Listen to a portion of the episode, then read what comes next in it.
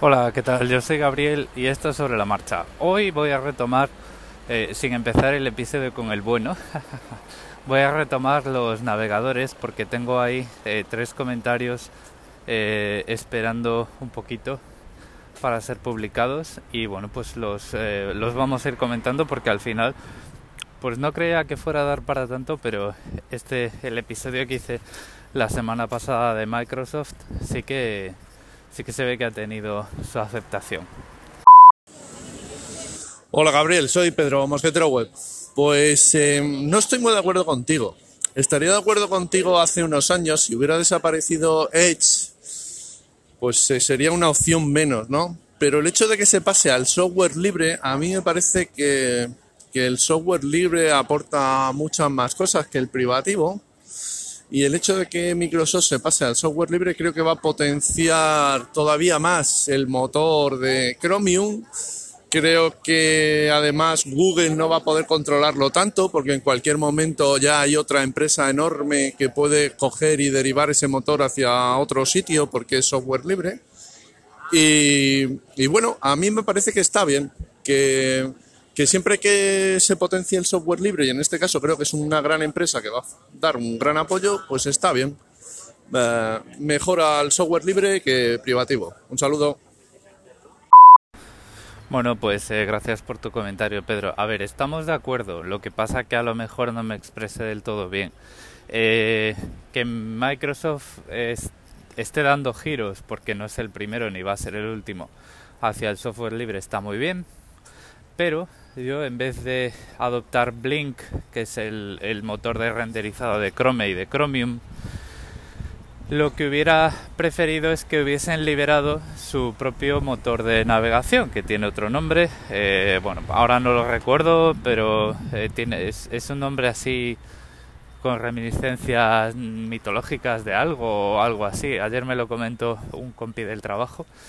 Eh, bueno, esto hubiese sido mucho mejor. ¿Por qué? Bueno, primero, em, te beneficias de la comunidad de desarrollo de software libre, como eh, Microsoft ya sabe que se puede beneficiar y se ha beneficiado, y además mantienes vivo un motor de renderizado que no un navegador, y ahora vamos a entrar con otro comentario de Dani esta vez. Mantienes vivo un motor de renderizado que puede dar mucho juego a la hora de fijar los estándares. Ahora eh, los tres únicos jugadores que tenemos encima de la mesa, pues eh, cuando Microsoft decida eh, descontinuar su motor de renderizado, o sea, digamos que es la pieza que dibuja las páginas web, pues ya solo nos va a quedar WebKit, que es el motor de renderizado de Safari, Firefox, que, no, que no sé si usa WebKit o usa el suyo propio, y Chromium y poco más, porque luego ya eh, los, el, antiguo motor de renderizado de Opera, el que fuera, pues es muy minoritario, lo sigue manteniendo un grupo muy pequeño de gente, pero Opera, por ejemplo, y por hoy utiliza Blink, utiliza el mismo motor de renderizado que Chrome. Entonces, claro, esto a la hora de fijar estándares y fijar la dirección de la web en general, eh, de los estándares, pues lo que, lo que hace es que prácticamente Google tenga la hegemonía sobre el estándar. Y eso es lo que no me gusta tanto. Pero ya te digo, el, el hecho de que eh, esa parte del navegador Edge pase a ser eh, pasa a ser de, código abierto, sea Blink o sea con otro motor, pues es bueno. Lo que es malo es pues esa hegemonía de, eh, que va a tener Google de facto sobre el estándar que ojo, que Blink es de código abierto, es decir, se puede utilizar por ahí, pero pero bueno, pero no es lo mismo. O sea, la gente puede eh, la gente puede mm, contribuir, pero el principal contribuyente eh, sigue siendo Google y sobre todo en lo que se respecta a cómo implementan eh, los web components, los componentes web.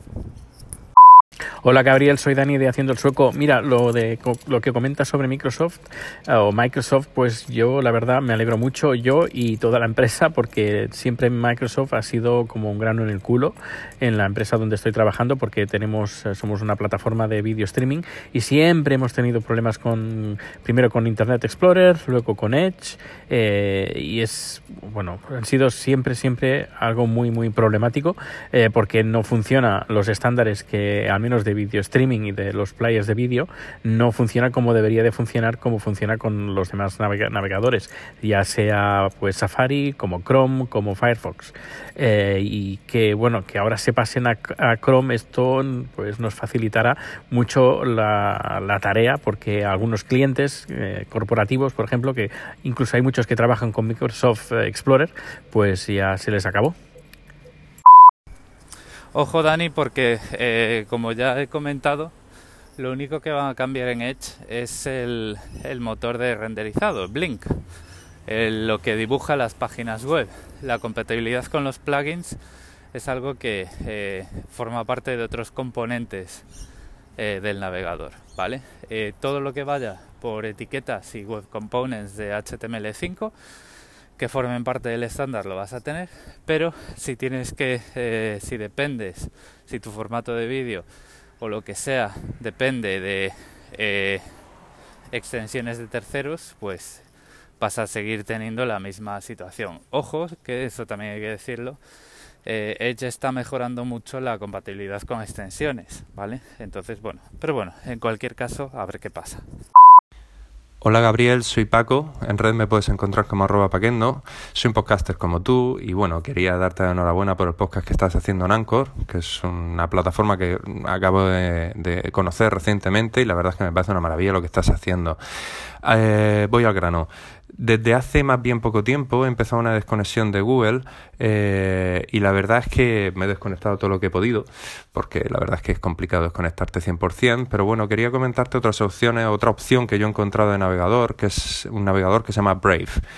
Eh, échale un ojo porque tiene una pinta excelente, sobre todo por el tema de que te bloquea seguimientos y hace que te espíen lo menos posible.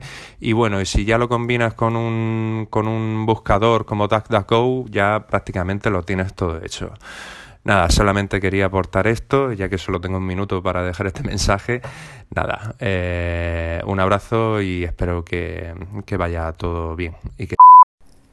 Pues muchas gracias eh, Paco, conozco Brave, le sigo la pista y en las notas del episodio os voy a dejar, hay una página en Wikipedia que está muy bien porque nos cuenta eh, qué otros navegadores están basados en, Blink o bueno, la verdad es que la página eh, confunde un poco de nombres porque es en la página de Chromium, tiene una sección que nos dice qué otros navegadores están basados en Chromium. Bueno, yo me imagino que estarán más bien basados en Blink y que probablemente hayan tomado otros componentes de Chromium, pero en general no se puede decir, por ejemplo, que Amazon Silk, que es el navegador que Amazon pone en sus productos, eh, pueda ser eh, comparado con Chromium, ¿vale?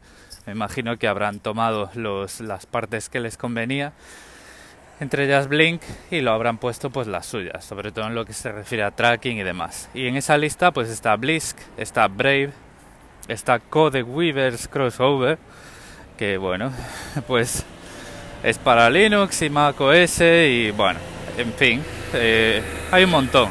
Comodo Dragon, Cococ, Dartium, Epic Browser, Falcon, Microsoft Edge, que lo va a estar, Opera, Kihoo 360 Secure Browser, bueno, hay un montón. Os voy a dejar esta lista, este, este enlace en las notas del podcast y ya vosotros escogéis. Al final, eh, lo que quiere decir, como podéis, sobre todo si veis en esa lista, pues tendréis una, una percepción más clara de esa sensación que tengo de que al final y de facto el estándar se está reduciendo a cada vez menos decisiones, ¿vale? Y bueno, pues Prueba de ello es que pues hay cada vez más navegadores que ya sea porque se basan en Chromium o porque toman directamente Blink como el motor de renderizado, que es el motor de renderizado actual de Chrome y Chromium, pues, pues ahí lo tenéis. Al final, eh, la mayoría de las webs en la mayoría de los ordenadores y dispositivos se renderizan de la misma forma. Esto tiene sus ventajas, pero también tiene sus inconvenientes. Y nada, pues estos son los comentarios que tenía acerca de los navegadores. Lo voy a dejar aquí para no mezclar temas, pero sí que, eh, bueno, pues a lo largo de esta semana en algún momento volveré acerca de esta ley australiana de puertas traseras que bueno, que ya he visto que en la newsletter ya se ha hecho eco eh, Alex Barredo de Mixio y seguro que sus comentarios al respecto en el momento que saque el podcast van a ser mejores que los míos. Eh, bueno, a ver, yo, a, ver, lo que sí es cierto es voy a poder eh, comentar aquí, pues la percepción, ¿no? Pero bueno, eso ya digo, va a ser tema de otro, de otro episodio. Me despido ya. Ya sabéis que en las notas del podcast, además de esa, ese enlace, pues vais a tener eh, los, los medios de contacto. Un saludo y nos escuchamos.